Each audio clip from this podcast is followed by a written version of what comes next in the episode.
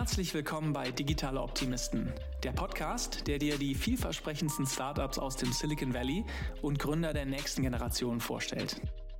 Ich bin Alex und ich spreche heute mit Owen Phillips, Gründer und CEO von BrainKey. Hast du dich schon einmal gefragt, wie dein Gehirn im Vergleich zu Elon Musk oder Albert Einstein aussieht? Wenn dich das interessiert, dann ist diese Folge perfekt für dich denn Owen erkundet mit seinem Startup das größte Geheimnis des menschlichen Körpers, das Gehirn.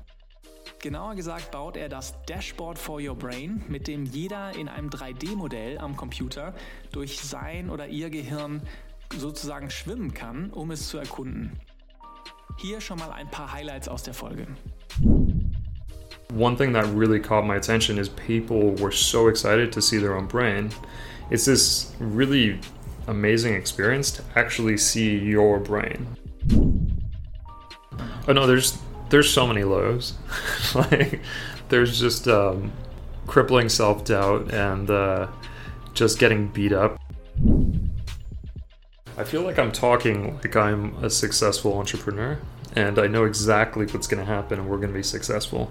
But that's the way it feels. Like we feel like we're about to launch something that is going to have a huge impact and is really going to change people. Owen hat erkannt, dass Selbstoptimierung ein riesiger Trend ist. Mal ein Beispiel. Ich habe lange nicht an die Apple Watch geglaubt, aber Apple ist mit der Apple Watch mittlerweile der größte Uhrenhersteller der Welt. Und das Killer-Feature der Watch ist nicht Siri oder Nachrichten verschicken, sondern der Schrittzähler, der Pulsmesser und die Anzeige, wie lange du gestanden hast am Tag. Kurz Selbstoptimierung. Und genau das macht Owen. Er glaubt, dass die Erkundung und Optimierung des Gehirns der nächste große Trend wird. Noch zwei Hinweise zum Inhalt. Wir sprechen unter anderem über sogenannte MRIs, das sind auf Deutsch MRTs, also Brain Scans aus der Kernspin-Tomographie. Außerdem habe ich das Interview ganz kurz vor dem Launch von BrainKey geführt, also bevor sie ihr Produkt veröffentlicht haben. Mehr Infos findest du wie immer auf digitaleoptimisten.de slash podcast slash owen. Wenn dir der Podcast gefällt, dann gib mir unbedingt 5 Sterne auf Apple Podcasts, damit mehr Menschen diese Gründergeschichten entdecken können. An das Ende dieser Folge packe ich die drei Sachen, die ich persönlich aus dem Gespräch gelernt habe. Und jetzt viel Spaß mit Owen und mir.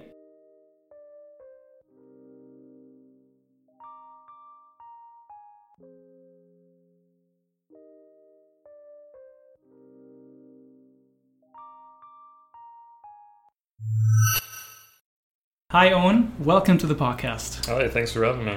You must be one of the smartest people I have ever talked to. Uh, looking at your LinkedIn page, I see that you have a Bachelor in Biology from UCLA, PhD in Neuroscience in Rome, one of my favorite cities. Yeah, that's amazing. Love it. Postdoc in Stanford in business, working in neurosci- uh, neuroscience, and now CEO of a startup in Y Combinator. My first question How do you do it? I don't know. It doesn't feel like I've accomplished much, or I have so much more to do to to build a company. So at this moment, I just feel this intense anxiety to keep building, to keep doing something. So I don't look on this as some accomplishment. It looks what's coming next. Maybe you can walk us through your CV just a bit. What got you into biology, and neuroscience? How did that play out in real time for you? Yeah, I've always been interested in science. That has been just a driving force for me. Um, since I was a little kid, I've been collecting bugs and uh, butterflies, and I had a microscope from a super early age. Joined uh, UCLA. That's just an amazing school. I was part of the biology department there. After that, I actually joined a neuroscience lab, and I was there for a long time which was just this fascinating lab of intersection of neuroimaging, computation. We actually had a wet lab there too. Just these amazing people. Um, it's just an incredible environment. And then I went from there to to Europe, and I actually worked in Europe for about three years. Um, actually, was there three and a half years. That was just an incredible time. I got to be immersed in a hospital in Europe. I have these connections from all over the place. It's just Rome is this amazing place where you've got all these expats that will come and they're looking to just make friends and, and meet people and have this vibrant environment. And so I was able to get into that. And now I've got connections in, in Berlin. Um, so I collaborate on this anti NMDA receptor encephalitis project with this great um, team in Berlin. I have no idea what that means. No, it's, uh, it's an autoimmune disorder that looks very similar to schizophrenia. Mm-hmm. It's uh, incredibly fascinating. I think it's uh, the connection between the immune system and uh, psychiatric disorders is just going to be uncovered so much in the next 10 years. And we're just kind of touching the surface of that. And so that's just fascinating work that's really happening in Germany. I also work with groups in Italy, of course, and then France, which has just been amazing. Um, so when I came back to, to the Bay Area and went to Stanford for my postdoc, there's actually a France Stanford Institute at Stanford. So the French government partially funds this institute, which will give grants to people like me to go to France and work with groups there. Also funds French people to come to Stanford. So it's this I don't know, I love the organization so much because they awarded me a grant.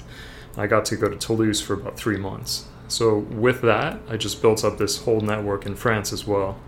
So I've kind of been jumping back and forth between France and Stanford for the last like two years and just getting this whole engagement with all these different people, all these different ideas. And in neuroscience, just, I mean, I don't know, it just feels like the last 10 years are just blown by because so much is happening. Every year there's new stuff coming out, there's new ways we think about the brain, there's new technology to uncover it. So it's just, I don't know, I love it. It's, it's an amazing, amazing time. Wow. Uh, I can see your eyes light up at two points when you talk about Rome and France, and when you talk about neuroscience. So I guess that's a. Was there any um, like magical moment that got you into biology and neuroscience? You said you played with bugs. Was there anything in your past that you thought this is the path I have to take?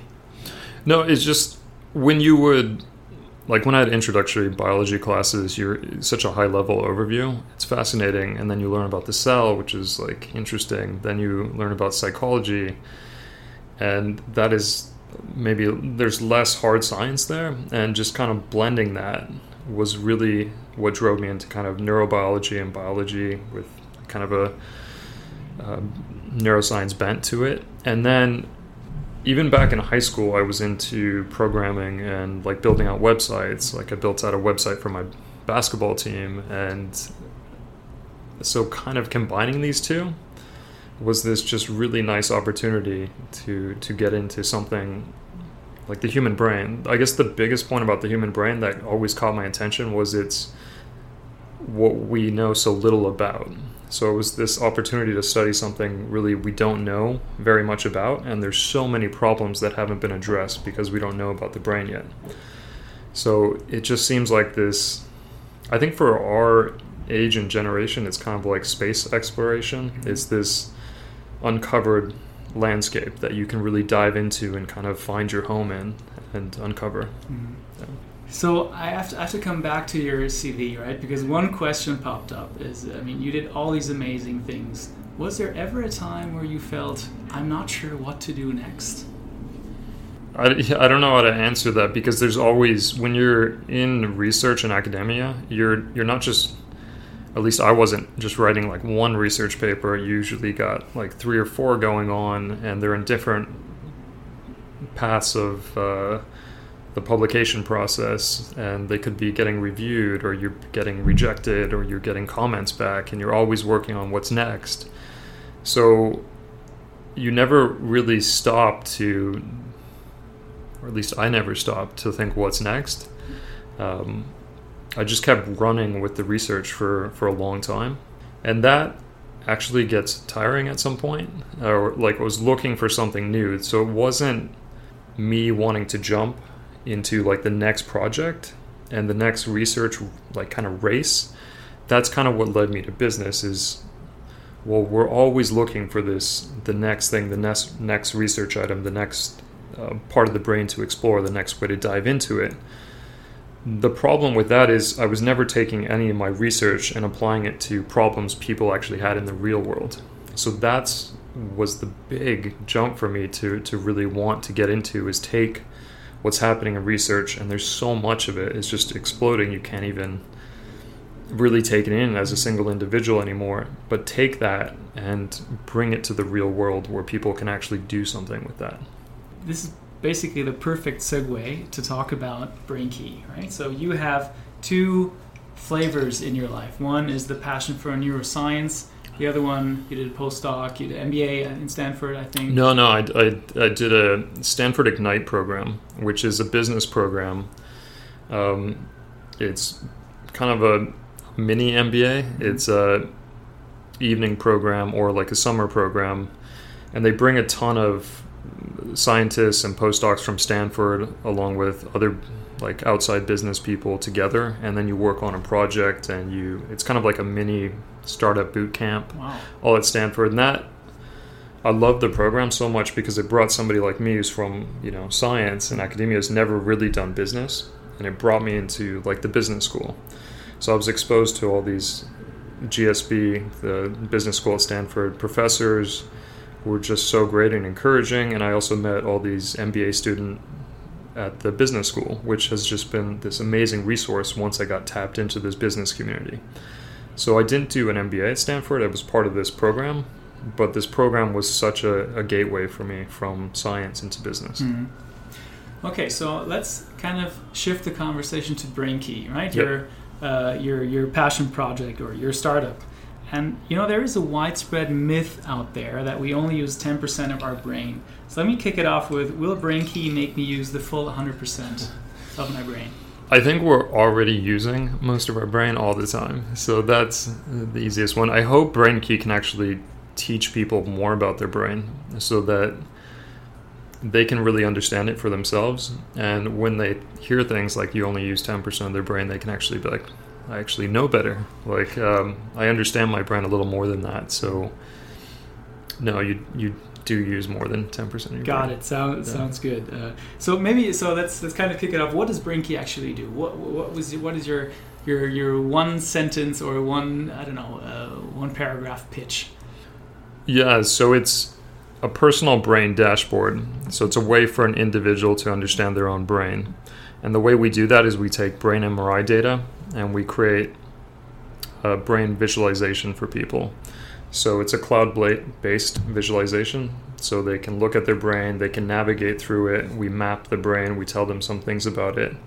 And then in the long term, we're starting to build out more and more features of what things you can understand from your brain from this kind of brain dashboard. Hmm. So I have an MRI, and I could say I have an MRI, and I can upload the image to Yeah. your servers. You're going to visualize it, and I can swim through my brain and, and explore it. Yeah, I love that. Yeah, so you can swim through your brain and explore it. That's that's a nice way of putting it. Okay. What's really amazing is when I was at universities like Stanford and UCLA, we would run these big research studies and we would scan people with our MRI technology.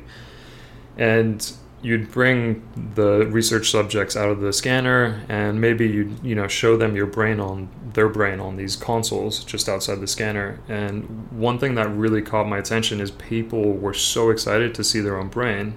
It's this really amazing experience to actually see your brain not just like some random brain scrolling through the TV or on the internet but seeing your own brain is is a very amazing experience so that's partly what BrainKey is is about is bringing this amazing technology directly to an individual person. So I'm going to ask you a bunch of rookie questions because obviously I have nothing to do with neuroscience. But how does my brain differ from anyone else's brain? Oh yeah, it's so the brain is is similar in to like a human body in that there's a, a basic structure that pretty much everybody has. You can have variations on that basic structure, but everybody has a unique brain. It's going to be roughly the same shape with a lot of the same cortical folding and a lot of the same connections inside, but those connections are unique to you. Those folds are unique to you. That shape is unique to you. What makes you you is unique to you.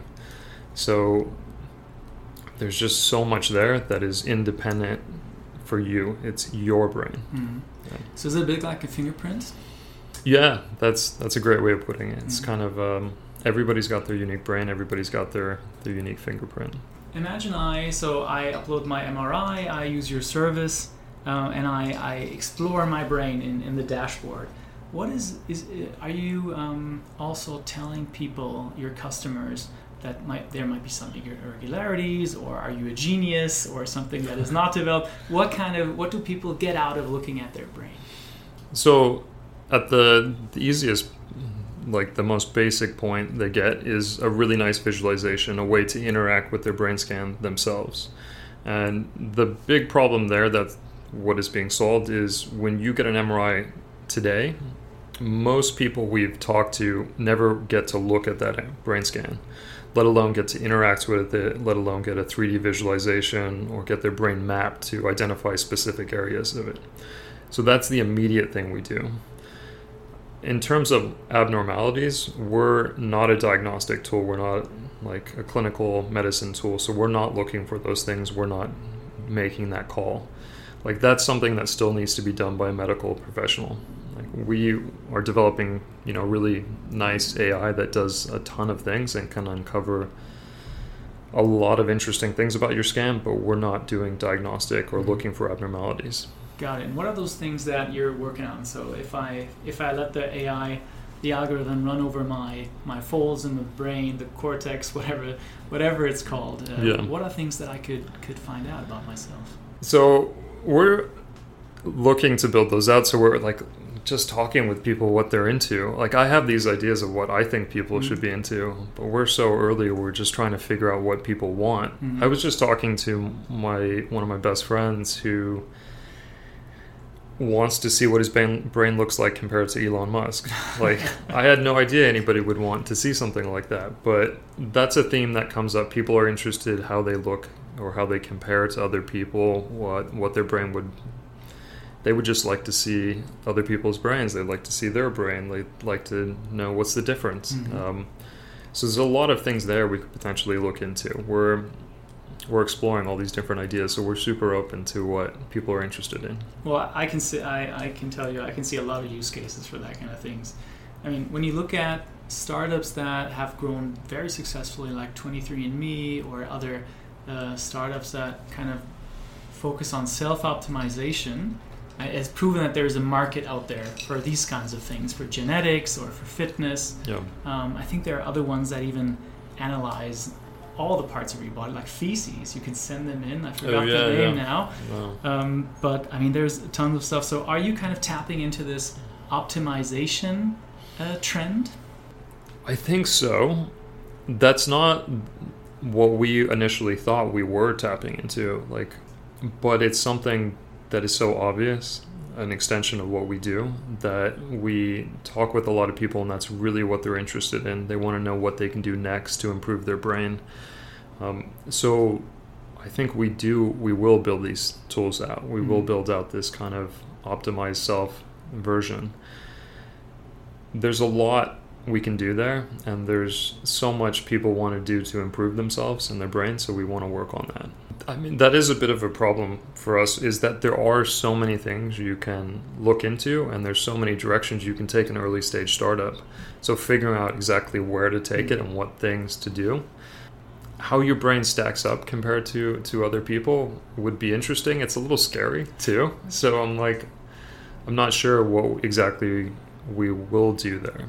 Um, so we're talking with a lot of people trying to figure that out. That kind of segues into that one thing I've learned so much that is helpful in a startup is is talking to people and finding out what they want, um, not just figuring out what you want and what you want to build, but talking with people and finding out what is helpful to them. So finding product market fit, right, as yeah. the, uh, uh, the, the main discipline of your day to day work. How do you do it? I mean, how do you approach people to test where you want to take this company? It's been very easy for us because people are just so interested in the brain. Everybody's just interested in themselves, and your brain is a lot, you know, it makes it's a large part of who you are. so people have been very open to talk to us and to give us their thoughts about what we should be building, what they want to see. Um, and so it's more of just taking the time out of our day from you know developing to actually talk to people and kind of run these ideas and our new features by them to see what they respond to and how do you find these people um, just in our communities and then we've been running some test facebook ads and having people join our waitlist and then we reach out to them directly on our waitlist and have conversations with them so we've had conversations with people in Idaho. Uh, we had one this morning with a guy from Florida. We talked to people in Canada and and Europe, of course, and um, we have a call with the guy from China tomorrow. So we've it's just amazing, right? You can reach this huge network of people so easily now. So that's how we've been mm. really finding this wide network. Interesting. Uh, and do you have like an early indication of what you're trying, what the use case is going to be? Yeah, it's a really strong signal for. So a lot of MRIs are done all over the world. Um, surprising number are done in the U.S. Um, the estimates we've seen are around 10 million a year, maybe 9 million. I kind of think it might actually be higher than that because we run into just so many people that have had a brain MRI scan. Um, and these people just have this data, but they've never been able to interact with it themselves.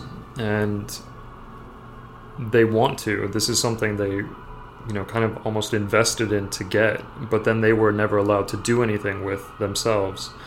So that's where we're seeing this really strong need is people want to be able to do something with their brain scan. They want to see their brain. They want to interact with it. They want to have some control. They want to be able to to kind of help themselves understand their own brain. And one of the frustrations we've seen is they haven't been able to do that. Um, and that's where we see our kind of mm-hmm. opportunity to come in and help people. From a maybe bio- biological side, I mean, when the doctor does the MRI, uh, she does it to understand what's going on in the brain, what, what's well, maybe there are some um, abnormalities, um, and could you detect those with? Um, so, for example, if I had Alzheimer's or some early indications, are there early in biological signs in the brain um, of these kinds of disease? Well, we are not looking for those things. Mm-hmm. there's whole bodies of research, neuroscience research that even I used to do that indicates that you can spot a lot of these abnormalities early in the course of a disease. We're not looking for that. We're looking for things to help inform the consumer, to help you know help people out in their their journey to understand their brain more. But that's really really interesting because there are, is just so much we don't know about even diagnosing things like Alzheimer's or uncovering you know pathways of mental illness. Um, so there's so many potential ways we could go in the future to really start helping people more and more. In the short term, we're not looking for those things. We're just looking to give you more information about yourself. Is there any? I mean, you said that you're not focused on the diagnostic side of things, but do you still have to work with regulatory in, some way? So we've had a lot of conversations, or not a lot, but a few conversations with the FDA, and we've talked. We've been at like presentations with the FDA. Um, one thing that's been so cool is the FDA is, well, one, it's it's this body that's just like so overworked and underfunded, and they're seeing this explosion in digital health and AI companies. Um, but what they've been doing the past like year or two is really focused on engagement and reaching out to startups and looking for feedback from the community to to try to build these new rules into understanding these companies um, and how they can be helpful, how the industry can kind of go back and forth. So it's been amazing to kind of see that, and hopefully we're part of that. We've actually contributed, you know, our own thoughts to to this whole like understanding of how AI is going to contribute or be regulated in the future. So it's it's really interesting interesting time to, mm-hmm. for the FDA. Are there? How do you see the general landscape of startups in healthcare? Are there many startups that maybe also work on the diagnostic side, but generally do similar things like you, applying um, big data and artificial intelligence to healthcare questions? Yeah, there's a huge explosion it seems like all my friends from Stanford now have like AI startups for like diagnostics, or there's just so much more you can do to handle huge amounts of data, and there's lots of opportunity to help out in medicine. So we see this huge explosion happening there. Um, the thing I'm so interested in is this connection to the consumer directly about their healthcare. Um, so, in the past, you go to a doctor, they give you all the information. You don't really get much back. You just kind of get their help, and then that's kind of the end of the journey. But what I see more and more, and what we want to be part of, is this engagement directly with the, I guess in this case, is the customer, the individual person will get to understand their health themselves and get to learn more and more about it, get to understand what's happening to their bodies, and be part of the conversation. And that's what I'm so fascinated about. We are seeing these new APIs that is it Google and Apple and other big companies are starting to support, which will link healthcare data across all these different hospitals and different providers, which has in the past just been so siloed up, and now it's getting more and more, you know, very slowly progressing to making it more of a standardized platform so data can be shared across these. And what we see this happening, or what this is going to develop, is this landscape where you can do more with data but it also give the individual consumer more power to do things with their data. And we want to be part of that. I want to kind of talk a bit more about the customers. And I, I recognize that you're early stage, you can basically take this idea anywhere, right? There's Yeah. probably value for doctors, for um, healthcare providers, also for the, the end customer. But in your head, when you think about taking the next step or building out a feature or a use case, what is the person that you have in mind? Yeah, we've really we have our our our customer is this uh, hybrid of two people we actually know. Uh, so we call her Louis, uh, Louisa Bell. Both of them have had a brain MRI scan in the past, and both were never shown their MRI data. Both have questions about it, and they want to understand more about themselves. So that's who we see as kind of our ideal, like early adopter customer. You've got to understand we're not, we haven't even launched publicly. We're, we have, we don't actually have a customer. Nobody's paid us anything. So we're still figuring this out. But we have this ideal customer in our mind of this person who does have an MRI and is interested in learning more about it. So I know it's early stage, but have you already thought about a business model of how to generate revenue with, with this idea?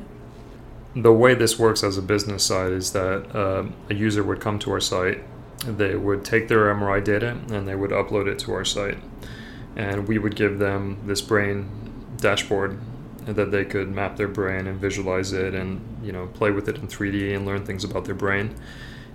We charge them a fee for doing so. Um, that's how we make money as an as a business. So it's a similar model to I guess things like 23andMe, where you have this service and then you you know give uh, an analysis or something back to the customer, and then in response they pay you for it. I think it's hard to to talk about on a podcast, but one thing we've been playing with is all these fun things you can also build onto it um, that are a bit gimmicky. Like Alex and I were just looking at a 3D printed brain in our office a few minutes ago, which is kind of funny to like actually see, right? Mhm. Um, but we've been talking with people, and people like that. It's it's cool to actually see a 3D printed brain. It's cool to have your own 3D printed brain. Um, this isn't our main business model, but it's the kind of things you can start adding on and get more customer engagement. So we're playing around with things like that in the future. Sounds uh, fascinating. Yeah, I might. Uh, I might be in the market for having my brain 3D printed. Uh, so okay, so I, I think we I understood the the idea and and what you're thinking about, but now that you got into Y Combinator a couple of weeks ago, I believe, uh, what do you what is your biggest priority when you wake up? Uh, what are you working? What are you most focused on at the moment? We've been just so heads down the last few weeks or so, a month or so, just developing like crazy, um, trying to get this product live.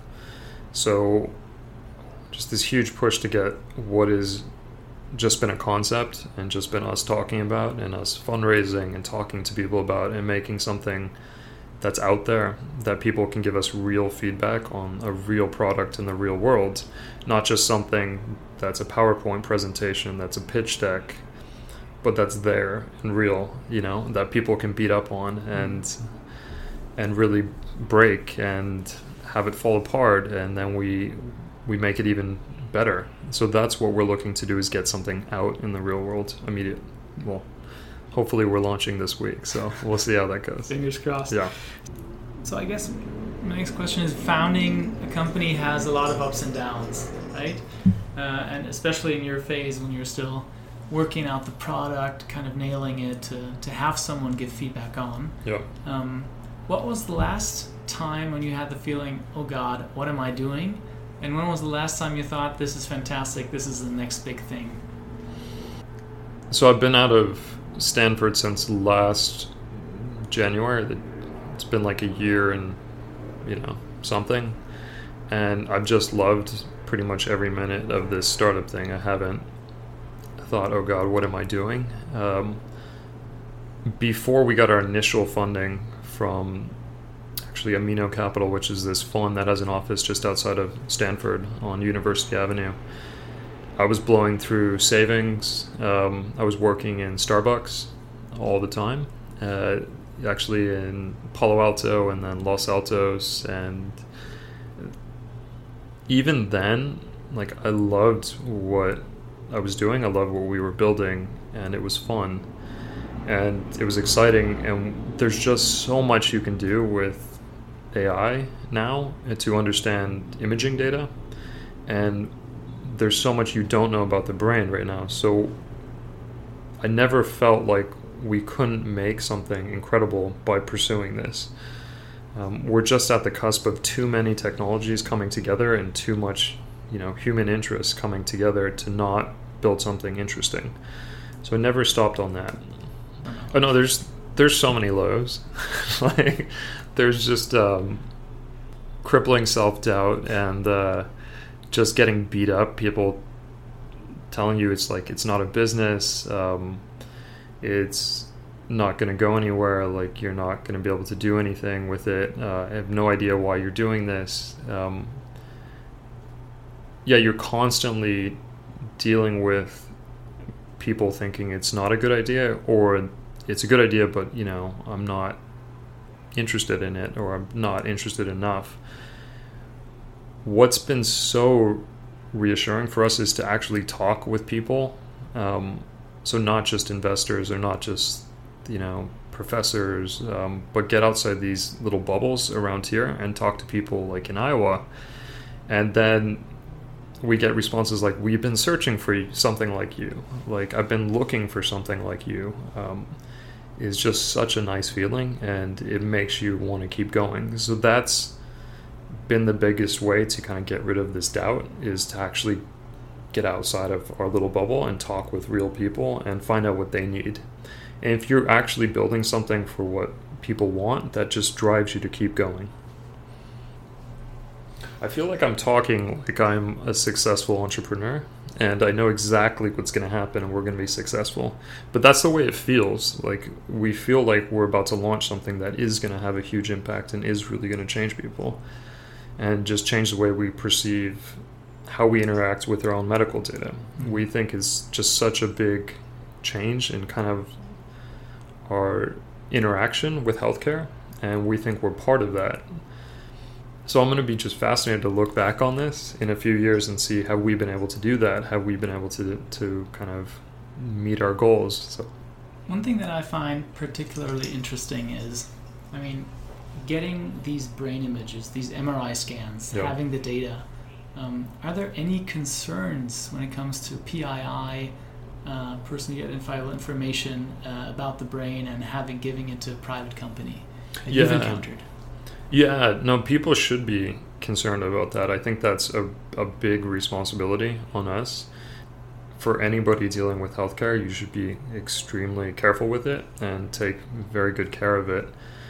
So that's a really big aspect for us. Um, for example, my fiance is from Germany, and we work with universities in Europe and other things, and we talk about GDPR a lot. GDPR is really a great thing, and you need to give all this control back to the users, back to in you know real people, and that's really what we're building towards is to be compliant with GDPR and be as much control, and much consent is all given back to the individual user. I mean, you worked in France, uh, Yeah. in Italy, so would you have a harder time doing what you do in Europe? We don't know yet. I don't know the answer to that question. So we work. We're, we're based here, but we also. I have a, a mentor and advisor in France. We have advisors in in Germany as well. We want to be in Europe as well. The GDPR requirements. We're a startup. Nobody fully has the, the full grasp on it right now. We have access to um, an amazing lawyer at Cooley, which is a high profile international law firm.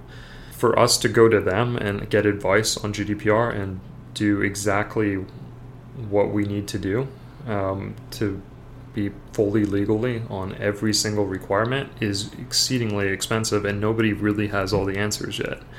We're talked to other people and other groups, and they're figuring out GDPR, and the law firms are figuring out all these different constraints. So it's this really interesting time where people want to understand these things, but nobody has the full guidelines on what is the best way to move forward.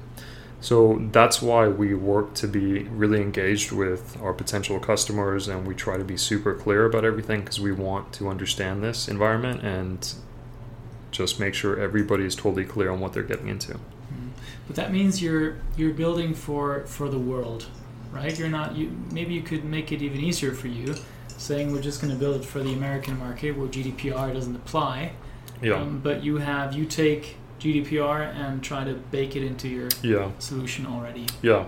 Well, I mean, the U.S. is going in the direction of GDPR. California's got a similar law that will likely come into effect within a few years. Um, so that I think is where people should be going anyway. So we are a new startup, so why not just build it in? The worldwide aspect is a big one too, is because I've lived abroad. I've lived in Canada. I've lived in Europe. Um, our friends are from all over the world, so it just makes sense for us to build a tool that is for everybody. Um, just building it for the U.S. market, yeah, it makes sense, and that's what we're doing. But we're also building it for you know everybody. We don't just build it for like one tiny group. Um, we hope we can be useful to everybody all over. Still, I mean, you've been you've been all over the world, but you still decided to found your startup here in the Bay Area in, in San Francisco. Um, I guess it might be is the is the environment easier here for healthcare startups, or why did you uh, decide to to found it here? Yeah, I talk to my fiance a lot about this, and when I'm in France, uh, we talk a lot about this as well. It's a really hot topic because everywhere, everywhere people want to build the next Silicon Valley, um, and you've got like mini ones that are happening, like in Tübingen near uh, Stuttgart. There's kind of like a mini Silicon Valley there, and then in France, they're building out all these like innovation hubs in uh, Marseille and Toulouse, and Paris, of course, has a nice uh, startup scene going. I was at a roundtable discussion with um, the German uh, economics and energy minister at UC Berkeley a few weeks ago, and had these amazingly sophisticated Germans in very nice suits asking a panel, and me included, about you know the startup scene and why there's more startups in the Bay Area than there is in Germany. One thing I've seen here is actually in Y Combinator. This is kind of a little known or a widely known secret is that about 75% of the companies formed in Y Combinator are actually international teams. So you've got groups of people coming from all over the world here to form companies to be part of this ecosystem. And you can't do that in Toulouse. Um, not yet. Hopefully, they built it up, and hopefully, we can contribute to building that up. But this, having these resources to talk to people who've been through this process is something that's just invaluable and is just amazing. At the earliest stage, the encouragement to keep you going is so nice when you see so many people around you that have done it. And it's so weird to meet people that are crazy successful. They built billion dollar companies and then you're like having lunch with them and they're just like you. They're not like a crazy genius or something, you know, they're just like, oh, that's like my buddy, you know, that's Alex, but he just built this incredible company. Um, so I could do it too. That is just such a nice feeling here. Um, people are not ripping you down to build a startup, they're building you up. So, I mean, you talked about Tübingen and Stuttgart, yeah. two German cities. Uh, you say that so much nicer than me. I guess so. How do you see the healthcare startup scene in Germany? Are there any notable companies that you know of? I should. I don't have a good answer to that. What I do see is in Tübingen is a really vibrant city full of a lot of young, very smart people that are coming together to build amazing things. Um, you've in that city in particular, you've got I think Amazon has a new big office there. You've got the Max Planck, which is just fantastic. There's amazing neuroscience research going on there. So you've got these hubs that are really trying to build startups. Um, I just wish there was more capital to get them started. Not just like late stage capital, like let's throw money at this company that's a Series D. Like no, let's put money in seed funding to allow these people just to get going. Like a little seed money goes so far, and that is what I see as the hardest for people to get is just this initial first baby step is so hard in Europe. It's supposedly getting actually harder in the US. There's more funding that is going in the later stage directions and less into the early stage but I think that is the biggest one is if you could just get more money in the early stage. There's so many talented people in Europe.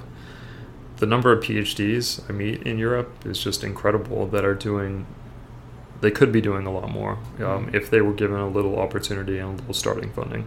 It's interesting. Um, you remind me. You remember? I, I kind of remember the uh, the MP3 format, mm-hmm. the audio format. It was invented in Germany, All right. but kind of uh, well we Germany didn't a German company didn't make a lot of money with it. I think even in the Max Planck Institute, I'm not sure if it was there, but uh, other companies ran with it, got seed funding, and actually kind of made a ton of money off that format. Yeah. Um, so that might be. Uh, going the same alley. Um, yeah, when I was in the so when I was in this conversation with the the finance minister, they kept talking about like how do we build like innovation in Germany, but they the way they were phrasing it, the way they were talking about it was how do we build innovation into existing companies? So how do we take Mercedes or BMW and build like innovation so they can be the next self-driving car leaders? I felt like I just needed to yell out like don't try to build innovation in these giant companies like just give a little step, little boost to these people outside of these companies and let them build the next Google. Let them build the next like company that's marketing like controlling MP3s or is helping self-driving cars get out there. That is the the big difference I see in a lot of economies outside of the US is there's a lot of work that goes into making sure their existing infrastructure stays, you know, the existing infrastructure. They don't try to disrupt the existing infrastructure and that is a nice place where the US kind of sits is you're always looking to kind of tear down what's existing. Mm-hmm um, and I wish there was more of kind of that mindset in in Europe.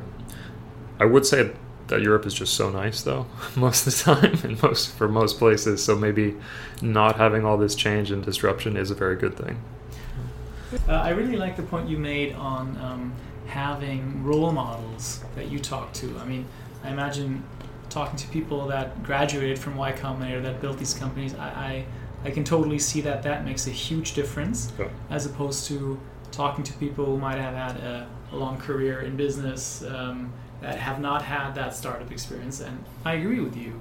It's much more encouraged here in a way yeah. to, to take risks and to yeah to explore the possibilities. Cool. Well, we talked uh, about you, your path uh, from your bachelor in biology now to being a founder. We got to know BrainKey, your mission of, um, of visualizing the brain, giving people access to this kind of mysterious part that people know so little about. Oh. Uh, we talked a bit about Germany and neuroscience, the German startup scene. So all that's left for me is to ask you one question that I ask all my guests is uh, what is the best advice you've ever received? I don't have an answer for it. One thing I've done is ask people for advice all the time. And I'm sure somebody told me that, and that's the best advice I've ever gotten. There's no one piece of advice that fits everything. Maybe that's something you need to have to do a startup is flexibility and adaptability uh, because it's always changing. You're in a changing environment, you're building something that's changing. So you need to always be asking people and talking to people and getting advice. So I can't assign who told me that, but just always getting advice and as much of it as you can has just been incredibly valuable. Mm. And how do you pick the people that you want advice from? So I have some very distinguished people I, I really look up to um, that have been incredibly helpful and I value their advice. I also value like this lady I talked to in Iowa. She had incredible advice for us. Actually, more practical advice for building, you know, what she needed, um, and she was very eager to give this advice. So, I feel like the the easy answer would be like you know search out amazingly talented people that are super successful and talk with them um, do that for sure but also just talk with anyone and see what they have to say because the next piece of advice could really you know drive you forward or give you this new feature that you never knew you needed to build until you talk to that person Owen, I wish you all the best for the startup and thank, thank, you, for Alex. being on the show. Appreciate it. Thank you so much. So, hier ist wieder Alex mit meinen drei Learnings aus dem Gespräch.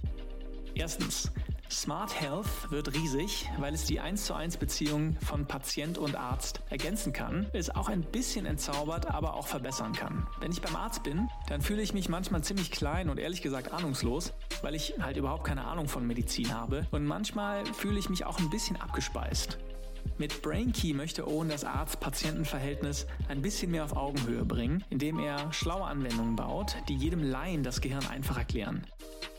Neben BrainKey arbeiten Startups auf der ganzen Welt und natürlich auch hier im Silicon Valley an solchen Technologien, zum Beispiel Brustkrebs- oder Hautkrebsfrüherkennung durch maschinelles Lernen und künstliche Intelligenz. Es ist völlig klar, dass viel mehr solcher Startups in den nächsten Jahren in den Markt drängen und großen Erfolg haben werden. Zweitens, es muss nicht immer der klassische Produktmanagement-Ansatz sein. Im Entwickeln und Leiten von Tech-Produkten gibt es normalerweise einen zentralen Grundsatz. Verstehe erstmal den Kunden und baue und entwickle das Produkt, das den größtmöglichen Kundennutzen hat. Owen macht das mit BrainKey irgendwie so, aber dann doch irgendwie auch wieder nicht. Er erzählt zwar, dass er das direkte Kundenfeedback jeden Tag sucht, gleichzeitig aber hat er auch schon eine Lösung entwickelt und sucht jetzt das perfekte Consumer-Produkt für seine Technologie. Zum Beispiel, wir haben über 3D-gerückte Gehirne gesprochen, ein Dashboard für das Gehirn und vieles mehr. Er hat damit Erfolg, also vielleicht gibt es auch mehr als die reine Lehre. Drittens, Tübingen und Stuttgart sind anscheinend Mini-Silicon Valleys. Ich will den Städten überhaupt kein Unrecht tun, aber das war mir bisher neu. Interessant fand ich, wie begeistert Owen von Europa und den klugen Leuten hier ist, aber er gleichzeitig einen riesigen Unterschied zur Startup-Kultur im Silicon Valley sieht. Owen hat vor kurzem mit dem deutschen Finanzminister gesprochen, der die ganze Zeit gefragt hat, wie er deutsche Großkonzerne wie Daimler und BMW innovativer machen kann. Owen glaubt, dass echte Disruption nur in Startups entstehen kann und deshalb glaubt er, wir brauchen viel mehr Seed Funding in Deutschland. So, das war's. Ich hoffe, dir hat die Folge gefallen. Gib mir gerne 5 Sterne bei Apple Podcasts und schreib mir eine Bewertung, damit ich mehr Menschen erreichen kann. Mehr Infos findest du wie immer auf digitaleoptimisten.de. Bis zum nächsten Mal.